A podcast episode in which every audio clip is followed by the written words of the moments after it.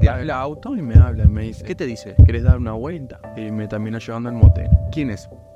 La imputación del senador herrerista Gustavo Penades por 22 delitos vinculados a la explotación sexual de menores de edad, o estás del lado de la delincuencia, abuso sexual, violación, desacato, corrupción de menores y atentado violento al pudor, o estás del lado de la gente honesta, tuvo como origen un descargo de la militante nacionalista Romina Celeste Papazo, ¿Está vinculada al Partido Nacional? Que a mí me conste, no.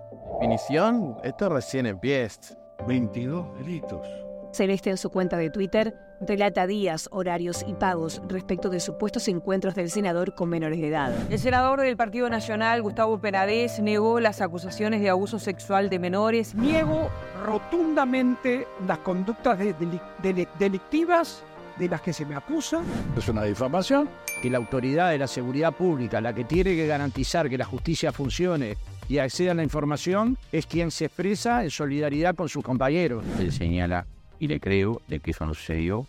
Y me parece que el ministro del Interior, que va a tener que salir a dar explicaciones porque me parece totalmente un escándalo, que el ministro, el encargado de que es el brazo político de la fiscalía, salga a, a- primero a respaldarlo. El presidente de todos los uruguayos es el que se expresa en esa materia. me mira a los ojos y me dice, yo no fui, yo no hice nada, no es cierto. Sería un mal amigo si no le creo, no sería amigo, no tendría confianza. No confío en el senador Penal. Absolutamente sigo insistiendo que soy inocente.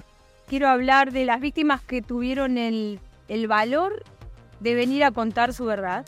Gracias. Por lo menos ocho personas han hecho una denuncia en la justicia, esto, esto toma determinada gravedad. Y le creo de que eso no sucedió. O sea que eh, hago mías las palabras del presidente de la República y del ministro del Interior. Y el ministro del Interior va a colaborar para eso como lo ha hecho siempre. En amenazas a las víctimas, en seguimientos a las víctimas. Un informe que lleva el sello del Ministerio del Interior En lo que entendemos es una estafa procesal. y que fue, repito, incautado en el teléfono celular de Gustavo Penades. Es un plan que armó el propio senador. O sea, la policía estuvo trabajando para Gustavo Penades haciendo eh, un informe, ¿no? Para que él pudiera saber quiénes podían ser las presuntas víctimas. Nosotros suscribimos plenamente la declaración de nuestro partido, el Partido Nacional, que en ella se solidarizan con las víctimas. ¿Y esto por qué? Sí. Porque en realidad Penades solamente había escuchado el audio con voces distorsionadas. Poner en tela de juicio el funcionamiento de las instituciones, porque el presidente de la República, el ministro del Interior hayan expresado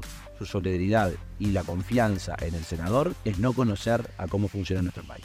Y el sistema de gestión carcelaria, que ahí era donde entraba Taroco y entraban otros policías en acción. Taroco no es el único policía. Era una investigación paralela a la de la fiscalía, en el cual se encargaban de seguir a las víctimas para favorecer los denunciados. Me parece que va- va a tener que hablar. Es una difamación. Cuando alguien se autopercibe honorable, yo siempre desconfío. Obviamente es una persona que, que la desconozco, no es la persona que uno conoció. Yo nunca le creí Es lo que dije en su momento, no puedo decir no lo dije. y lamento mucho por los compañeros de, de mi partido que hasta el día de ayer este, seguían esperanzados de que todo fuera mentiras. porque no solamente se utilizó el aparato del Ministerio del Interior, sino también que se utilizó la Corte Electoral para tratar de conseguir la identidad de otra víctima.